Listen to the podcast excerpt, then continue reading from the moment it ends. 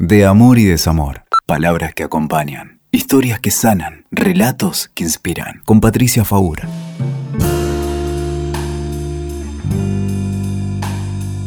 Nunca entendés bien cómo ocurre. No sabes cómo llegaste hasta ahí. Una vez más terminaste haciendo lo que el otro quiere y además dándole las gracias. O te sentís culpable. O te quedas confusa. O con mucha rabia. Sin embargo, no podés reclamarle nada a nadie, porque el otro nunca te pidió nada, ni se va a hacer cargo de que dijo lo que dijo, o de que hizo lo que hizo. Los aprovechadores, abusadores y manipuladores tejen una trama sutil en la que caes entrampada sin advertirlo. Cuando lográs darte cuenta ya es tarde y crees que no hay manera de escapar. La manipulación es eso, es una extorsión sutil que amenaza tu libertad. ¿Todos podemos ser manipuladores? Sí, y de hecho lo hacemos. ¿Cuántas veces podemos elogiar a un hijo o influenciar sobre alguien para que haga algo, pero con una buena intención? Más allá de que uno pueda ponerle un juicio de valor, está bien, está mal, hay que hacerlo o no. Pero lo cierto es que no lo haces con la intención de destruir a nadie ni de aprovecharte del otro. Acá no vamos a hablar de eso, vamos a hablar de una manipulación que hace mal, la manipulación de aquellos que amenazan tu libertad porque hacen que hagas cosas de las que ni te das cuenta. ¿Sabes cómo lo llamamos a esto? Comunicación sucia o comunicación perversa, dicen algunos autores. Es una comunicación que no es clara, no es directa. Porque si yo me peleo con alguien y el otro se enoja y me dice cosas, me puedo defender. Pero si en lugar de eso el otro no me muestra su enojo, pero hay una mirada de desprecio, un silencio, murmura, tiene un lenguaje confuso, ambiguo, se maneja con sarcasmos, con ironías, con burlas, no me puedo defender, porque si lo hago caigo en la trampa y el otro me va a decir, ay, no tenés sentido del humor, era un chiste. Y yo siento que no era un chiste, que me hirió. Entonces, ¿cómo haces para darte cuenta? La comunicación directa es clara. Te puede enojar, pero es clara. No hay dudas. La comunicación indirecta es confusa, te quedas en un estado de parálisis, pero sobre todo te quedas preguntándote si realmente sos vos, que sos muy sensible, si sos muy vulnerable, si te ofendes por cualquier cosa, o si realmente ahí hubo una agresión. Y ojo, esto no pasa solamente dentro de la pareja, pasa en las familias, pasa con los amigos, pasa en ciertos grupos sociales. Y no sabes cómo actuar, o reaccionas más tarde, te vas a casa con dolor de estómago y al día siguiente decís, ¿qué pasó? ¿Por qué me quedé tan mal? ¿Qué fue lo que se dijo? Y tal vez no es lo que se dijo, es lo que no se dijo. El 80% de nuestra comunicación es no verbal.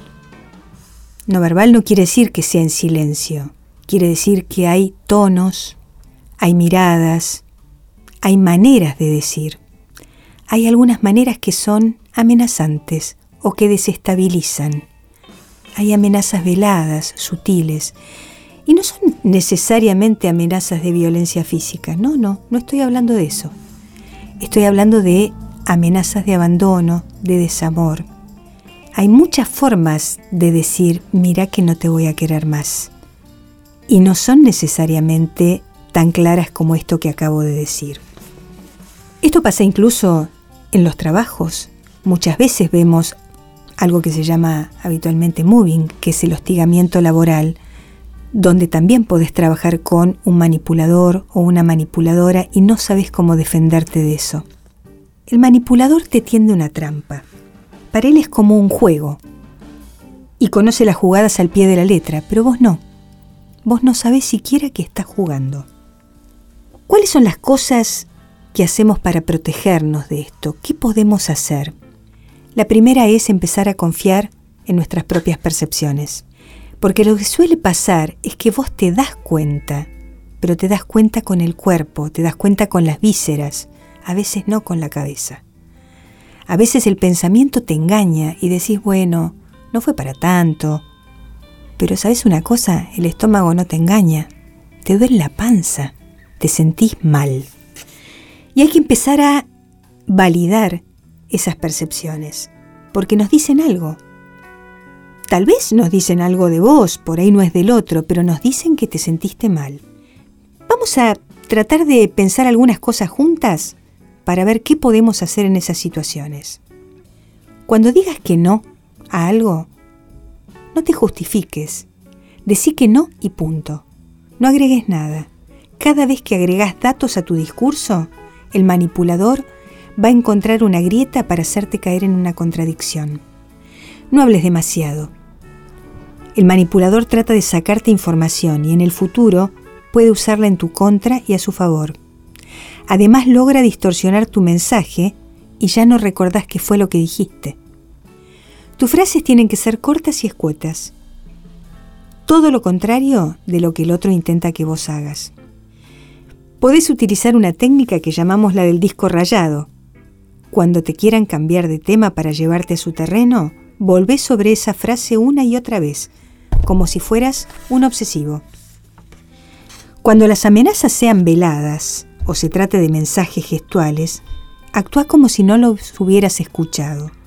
No te des por aludido cuando la comunicación no sea directa. Porque si no, te vas transformando en una lectora de indicios. Empezás a subtitular todo lo que el otro dice. ¿Y por qué tenés que hacer ese trabajo? ¿Por qué ese esfuerzo? De traductor, de intérprete, porque aparte te puedes equivocar. Entonces lo que hacemos es tratar de visibilizar la comunicación, que el otro logre decirte lo que te quiere decir, si no, no lo escuchas. Utiliza frases que no te comprometan emocionalmente. Eh, particularmente esto es útil en el contexto laboral, porque si no el otro va a ver que dejas al descubierto tu talón de Aquiles. Trata de ser lo más educado posible. El manipulador está tratando de sacarte de tu eje.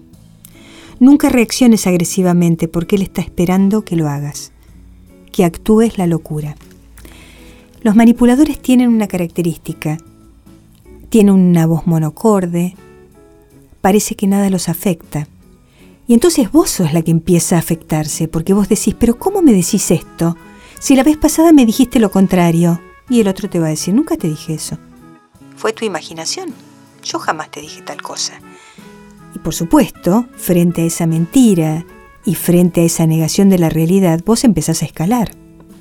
Y empezás a gritar y salís de eje y hasta podés romper un objeto y ahí sí. El otro te dice, ves, no se puede hablar con vos, estás loca. Esta es una de las escenas más frecuentes, la vemos todo el tiempo en la terapia de pareja. Date tiempo para pensar, no reacciones de inmediato. Pensá, si es necesario, tomate un día. Si no sabes qué contestar, no digas nada.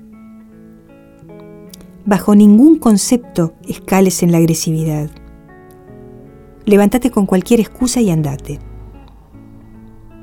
Utiliza frases impersonales para poder salir de la situación. El otro quiere que contestes ya. Por eso te tiende una trampa, no te deja pensar, juega con la urgencia y vos terminás diciendo o haciendo cosas que no querías hacer. Tu reacción impulsiva es su triunfo. Tu inacción es su fracaso. No te olvides de esto. Escuchaste De Amor y Desamor. WeToker. Sumamos las partes.